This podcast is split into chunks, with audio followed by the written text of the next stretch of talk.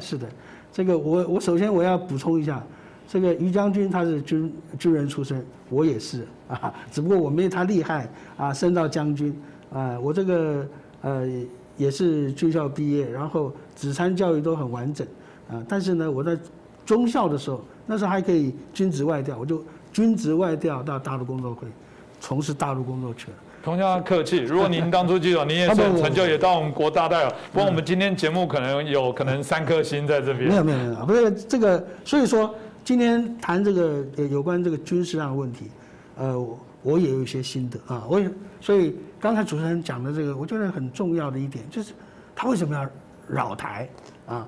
第一个什么扰台？第二个绕台。坦白讲，他到目前为止没有真正的绕台过。特别是他军机，为什么？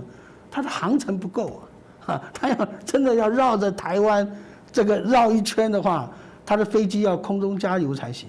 但是他空中加油的技术也不足，所以说他只有说在我们的这个呃西南角啊，也呃东南角或西南角这个飞航情报区的边缘啊。那么像最近的状况是什么样？都是他的反潜机。他为什么反潜机要啊没事要这样子呃到我们西南角那边绕一下呢？一方面有它实际的需要，实际的需要就是说，因为在我们的西南角一带啊，这个啊还不是东南角一带啊，正好是巴士海峡水深比较深的地方，那个是呃从来就是潜艇啊，国际各国潜艇都会在那边停留，在那边逆机，在那边。啊，警戒的地方，所以他要呃经常性的要呃反潜啊，就是对于这个这些潜艇的踪迹要有所掌握啊，所以他经常性的需要来到那边去看一看。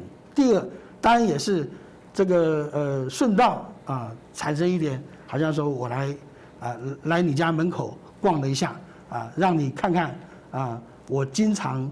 在你家附近，啊徘徊，啊你给我小心了，这意思就是这样子。但是呢，呃事实上来讲，这个效益啊，对台湾的这种恐吓的效益递减，因为我们不是这几年才遇到这些问题，七十年来中共对我们的这种武力的威胁一直存在嘛，对不对？那最近这几年来，只不过说，呃因为有了非常情报区的，使得说。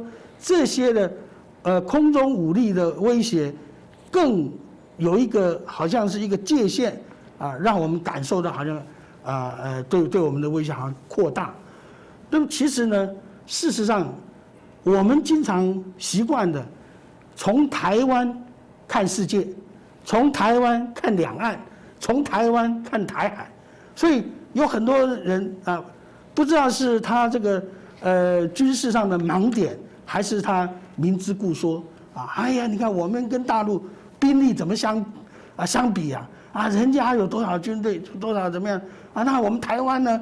啊，呃，人口相差多少？哎呀，什么什么相差多少？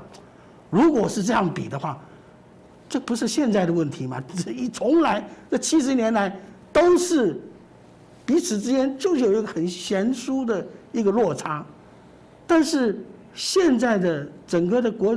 国际国际的这种战略形势是不一样的，为什么不一样的啊？即便是我们这美中之间的关系最蜜月的时候，美国也没有把台湾丢掉哎，啊，我我当年在军中的时候啊，我是这个民呃一九七六年军校毕业，然后我在军中待了十三年才军职外调，啊，一九七六年你看那个时候是什么时候？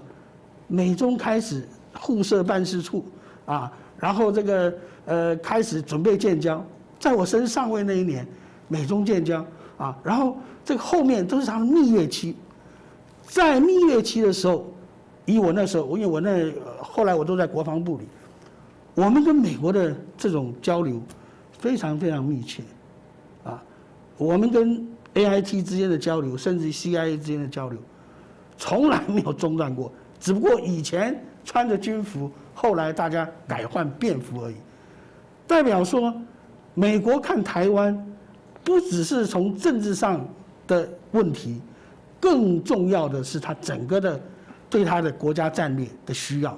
所以在台湾关系法里面，美国特别强调西太平洋的稳定关乎美国的重大利益。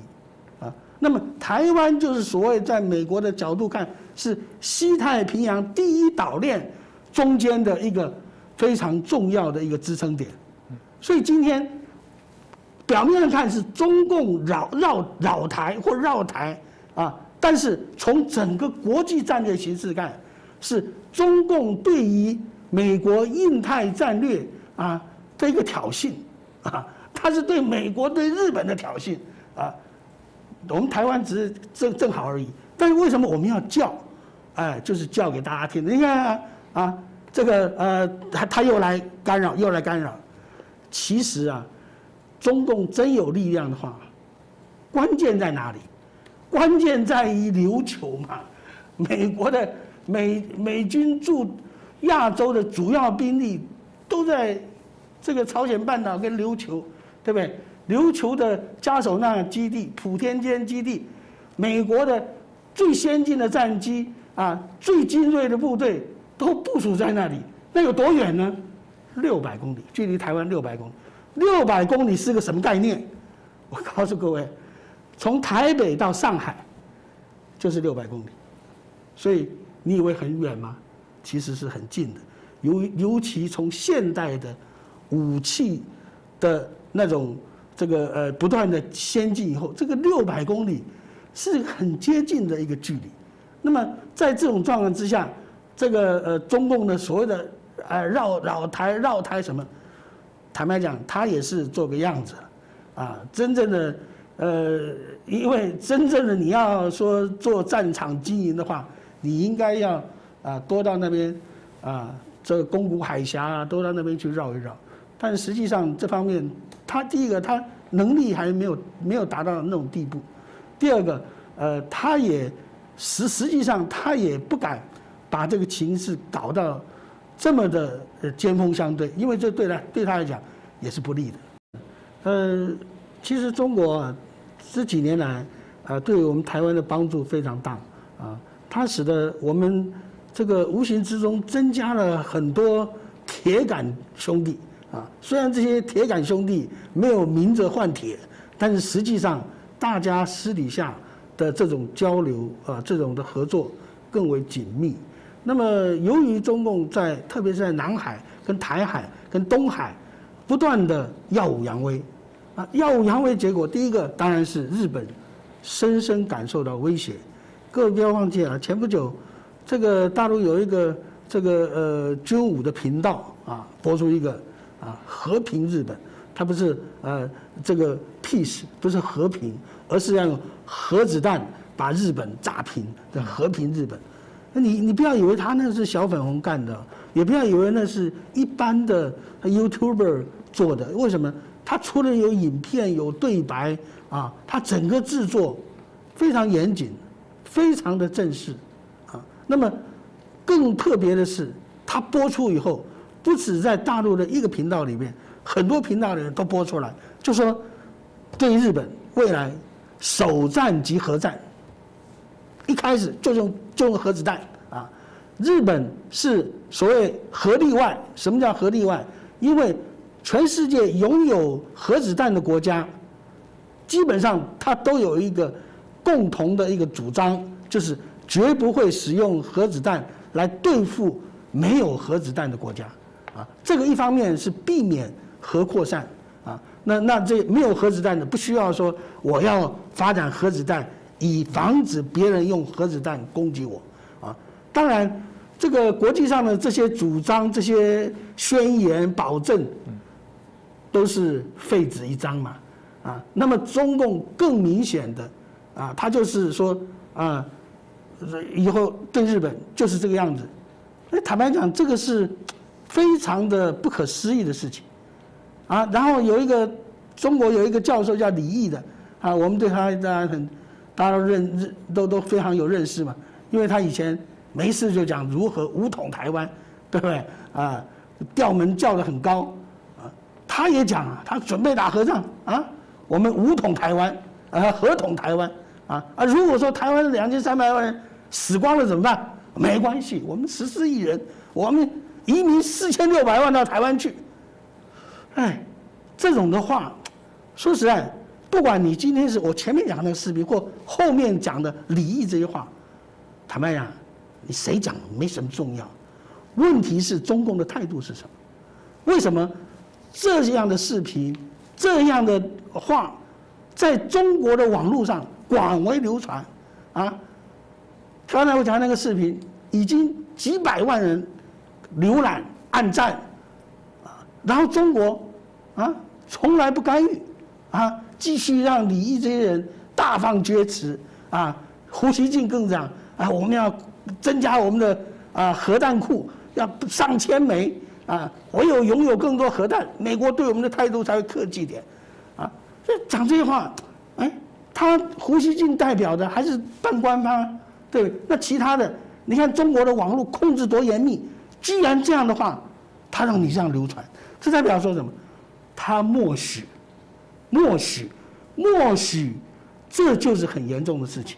当然也是中共希望放出的风声，不过。站在相对国家来讲，他可不不把你当玩笑来看。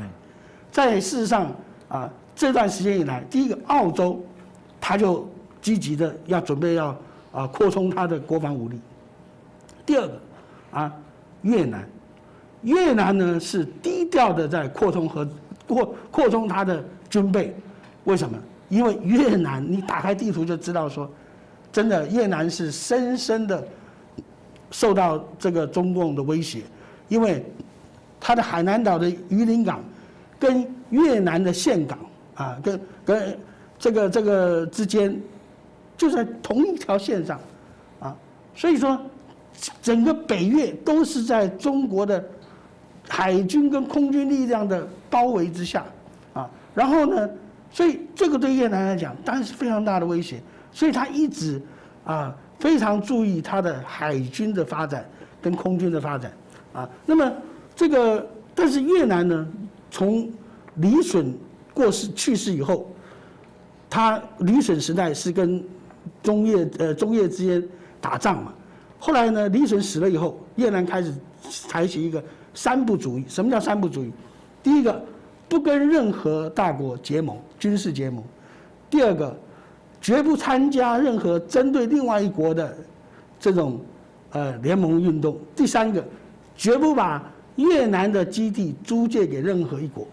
所以你看，金兰湾，这个苏苏联也想，以前前苏联，中共更想，美国也想，但是他始终你可以来，但是我不会租借给你啊。那么，但是呢，由于越南的这种战略地位的重要，所以美国现在对他。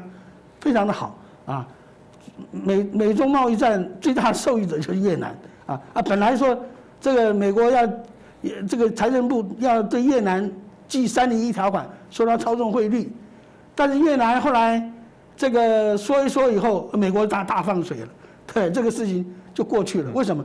因为越南是美国在整个印太战略里边一个相当重要的国家。但是我跟各位讲，当越南受到美国、受到中国联合的围堵的时候，中华民国是最早跟他这个援助他的国家。那个时候，越南从海防到河内的那条公路，现在还在用，啊，是我们荣工处做的，送给他的，啊，还有我们让很多越南的这个呃政府官呃政府的呃呃工作人员，还有他的。呃呃，学生这些到台湾来学什么？我们正大有一个这个行行政中公行中中心，我们以前很多帮他们培训，培训管理人人才，这个是怎么来的呢？这个是新加坡的前总理李光耀，他居中牵的线，所以以前我们是越南最大投资国，尤其在南越啊，这个现在在在在胡志明市的富北新那边。啊，曾经有个越南王，是我们陆军官校三十期的，啊一位学长，啊在那边，他啊在越南的声望非常好，所以说这代表说，第一个，我们跟越南之间都有潜在的战略的利益，那更不要讲了。今天对于台湾、对于日本来讲，你不要逼我们发展核子武器。嗯，为什么呢？因为对于我们台湾跟日本的科技能力，发展核子武器就是小菜一碟而已。不要以为说台湾跟日本不会发展核核子武器，为什么？因为大家都知道，真正的唯有拥有核子武器，才能够平衡所谓不平衡的这样的一个呃一个战略态势啊。所以说，核子武器可能有助于造成台海的稳定啊，否则的话，中共没事老是拿核子武器啊恐吓这个恐吓那个。把话说的这么白，你说日本，啊，总有一天你会逼他重新核武装。